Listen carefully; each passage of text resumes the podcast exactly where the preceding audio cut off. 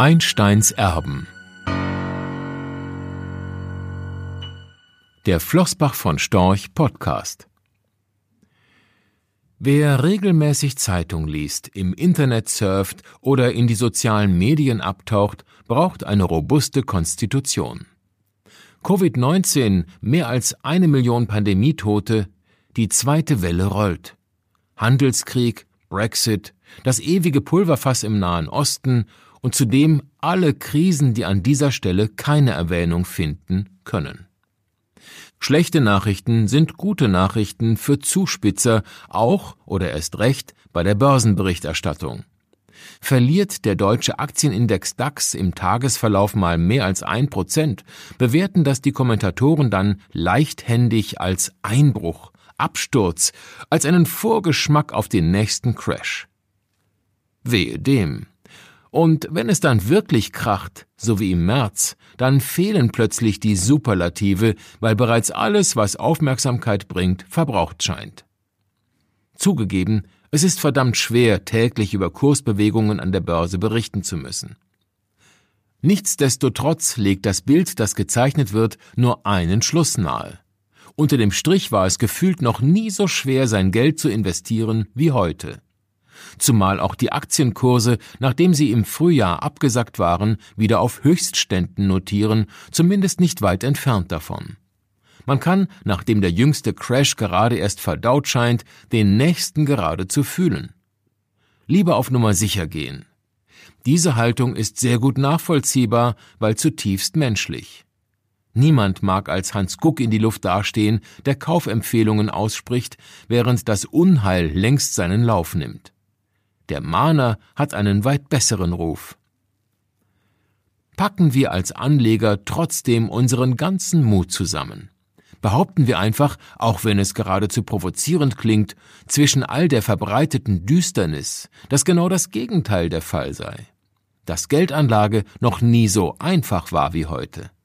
Dabei, und das ist uns ganz wichtig, wollen wir nicht provozieren. Wir wollen konstruktiv sein. Nicht mehr, nicht weniger mehr Rationalität denn Emotionen. Nur so kann unseres Erachtens Geldanlage gelingen, langfristig gelingen. Geldanlage ist heute deshalb so einfach, weil wir als Anleger im Grunde gar nicht entscheiden müssen, was zu tun ist, sondern das Umfeld uns die Entscheidung weitgehend abnimmt. Wir möchten auch erklären, warum das so ist. An der Börse zählt langfristig, was wir wissen, zumindest ahnen, jenseits aller Crash-Prognosen, die irgendwann zwangsläufig eintreten werden. Dass die Zinsen nicht deutlich steigen können etwa, schon gar nicht im Euroraum. Wenn sie das täten, wären zahlreiche Euro-Staaten pleite und damit der Euro samt Finanzsystem am Ende. Während und nach Corona gilt das mehr denn je. Andersherum, der Zins bleibt niedrig, weil er es muss. Verzinsliche Anlagen, Sparbuch, Festgeld, Bundesanleihe oder Sparbrief beispielsweise, werden langsam aber sicher von der Inflation aufgefressen, weil deren Zinsen niedriger sind als die Teuerungsrate. Sicher ist dem Anleger also allein der Kaufkraftverlust. Ist das tatsächlich eine Alternative? Nein, das sollte es nicht sein.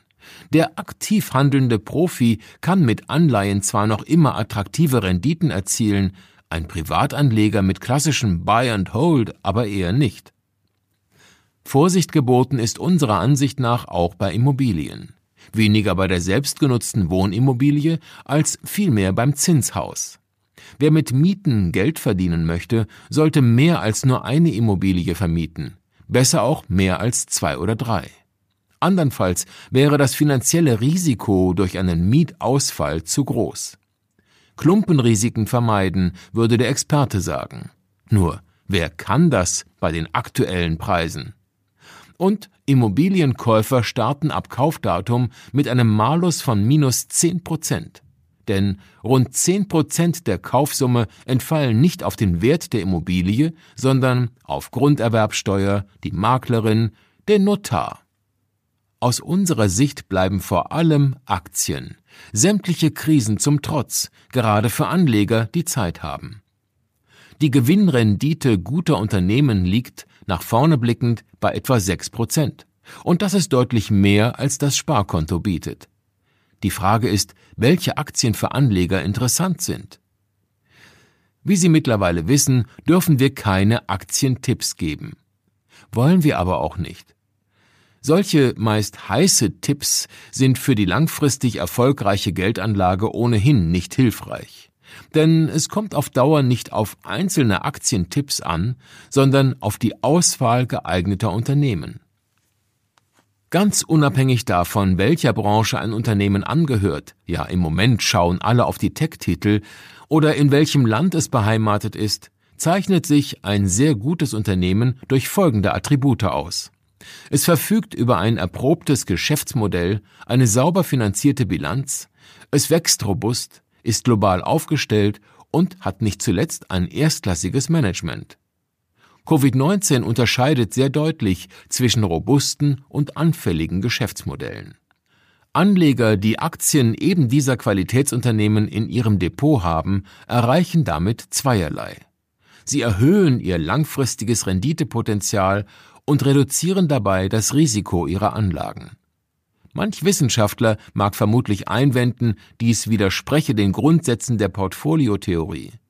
Höhere Renditen müssten stets mit höheren Risiken erkauft werden. Ein Blick auf die Aktienkursentwicklung von Top-Konzernen beweist jedoch das Gegenteil. Und dafür gibt es gute Gründe. Wächst das Unternehmen durch seine globale Präsenz und hervorragende Wettbewerbsposition stärker als die Wirtschaft, schlägt sich dies zusätzlich in höheren Erträgen nieder. Insofern verwundert es nicht, dass die Aktien einiger großer Konsumgüterhersteller nicht nur weniger riskant sind als die eines konjunkturanfälligen Stahlkonzerns, sondern sich langfristig auch deutlich besser entwickeln. Aber ein wenig Geduld sollten Anleger schon haben. Qualitätsaktien entfalten ihre Wirkung nicht über Nacht, sondern langsam und stetig. Eine wichtige Rolle kommt dabei der Dividende zu, die zwar nicht die höchste sein muss, was eher ein Warnsignal wäre für Anleger, aber verlässlich über viele Jahre gezahlt und Stück für Stück erhöht werden sollte. Der berühmte Albert Einstein soll einmal gesagt haben, dass der Zinseszinseffekt das achte Weltwunder sei. Einsteins Erben würden, da der Zins verschwunden ist, wohl eher vom Dividenden-Dividendeneffekt sprechen.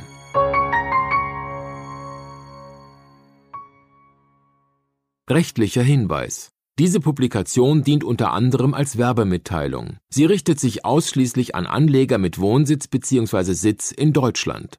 Die enthaltenen Informationen und geäußerten Meinungen wurden mit großer Sorgfalt erstellt, die tatsächlichen Entwicklungen können aber erheblich hiervon abweichen.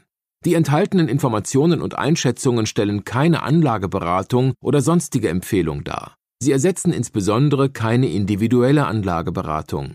Angaben zu historischen Wertentwicklungen sind kein Indikator für zukünftige Wertentwicklungen.